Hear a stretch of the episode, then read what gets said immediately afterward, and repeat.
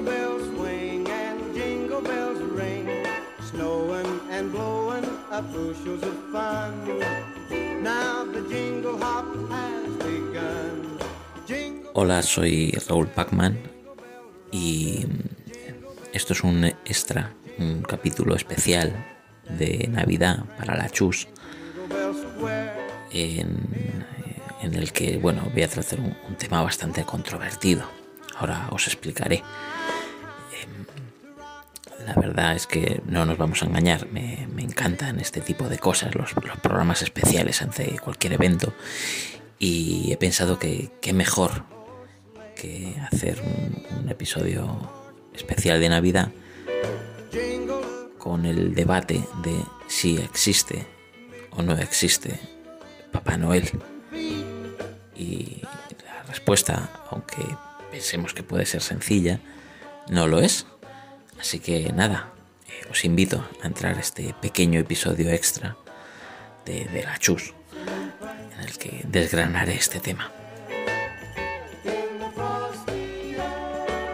Como decía, eh, voy a intentar aclarar la existencia de Santa Claus, Papá Noel, San Nicolás o como lo queráis llamar.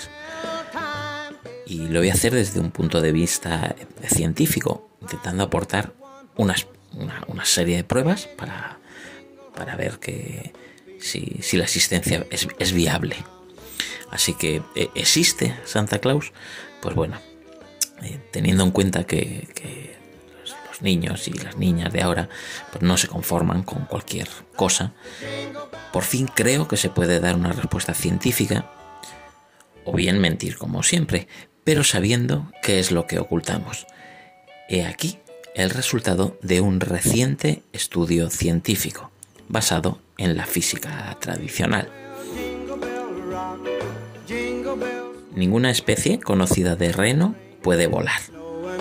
No obstante, existen 300.000 especies de organismos vivos pendientes de clasificación, y si bien la mayoría de ellas son insectos y gérmenes, no es posible descartar completamente la posible existencia entre ellas de un reno volador que solo Santa Claus conozca.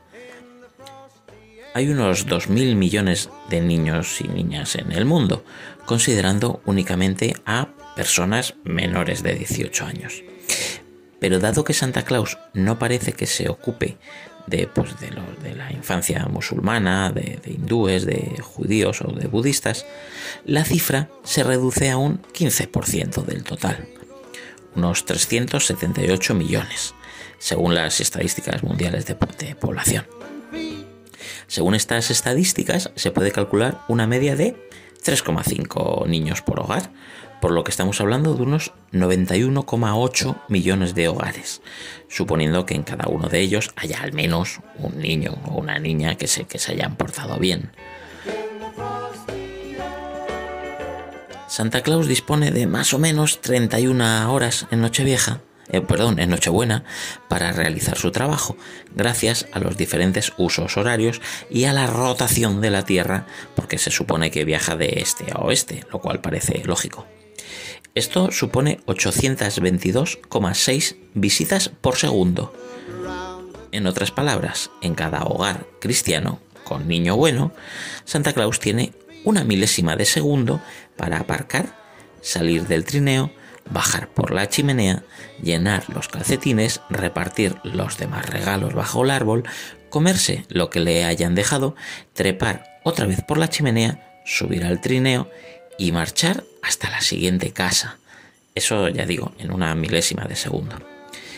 Eh, suponiendo que cada una de estas 91,8 millones de paradas esté distribuida uniformemente sobre la superficie de la Tierra, lo cual es falso, pero puede valer una, como, como aproximación para los cálculos, hay 1,2 kilómetros entre casa y casa.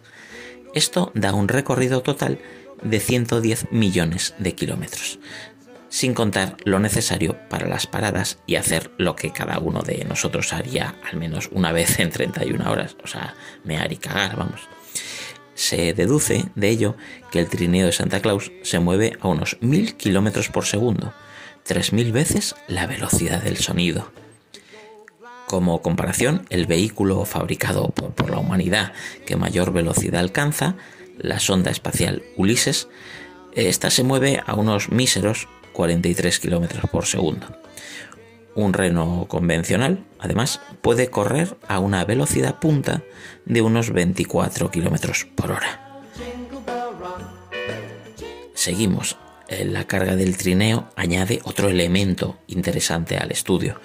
Suponiendo que a cada niño solo se le lleve un, pues un juguete, un tente, por ejemplo, de un tamaño mediano, 0,9 kilos, el trineo transporta unas 321.300 toneladas, sin contar a Santa Claus, a quien siempre se le describe como bastante rellenito.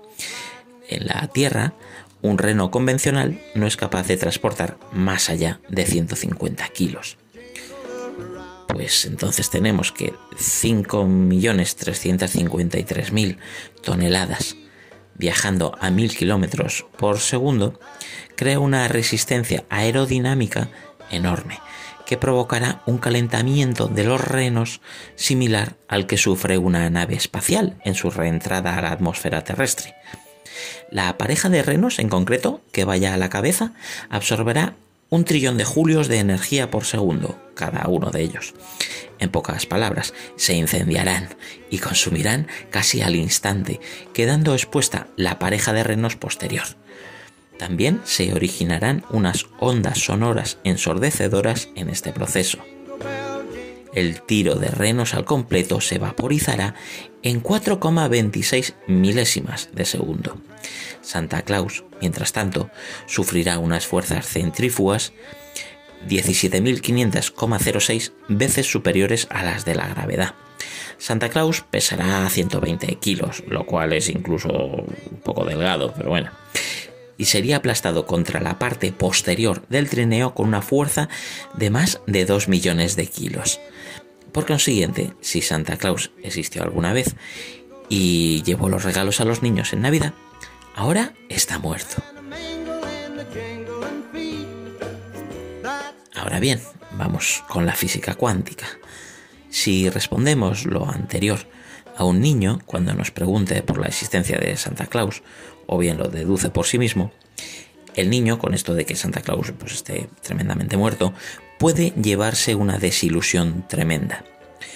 Por suerte hay una contraexplicación que puede sernos útil en este caso.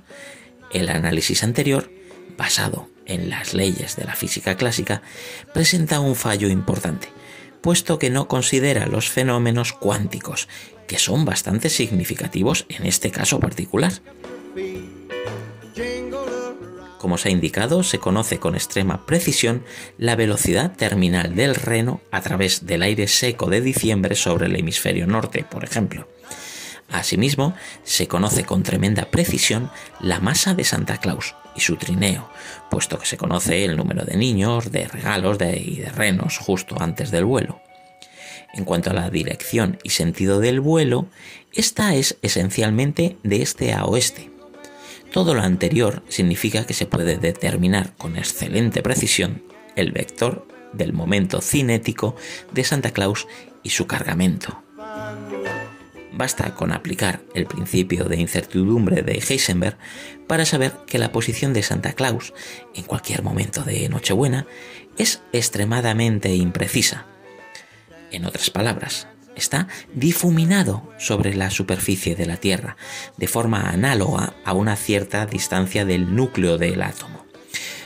Por tanto, literalmente, Santa Claus puede encontrarse en todas partes a la vez en un momento dado.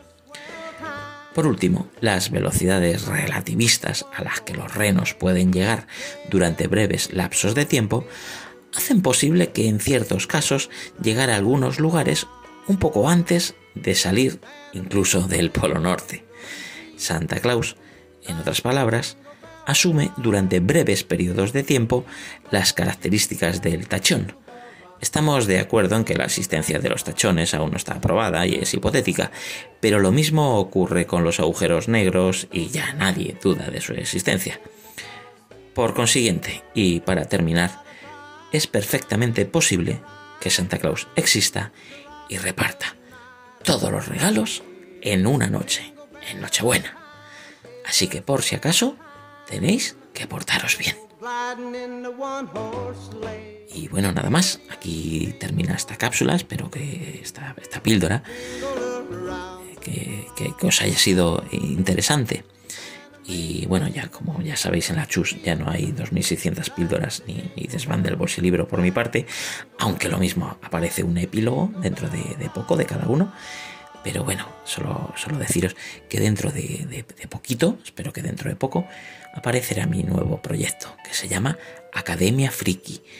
Así que nada, ahí os espero y que paséis una feliz Navidad.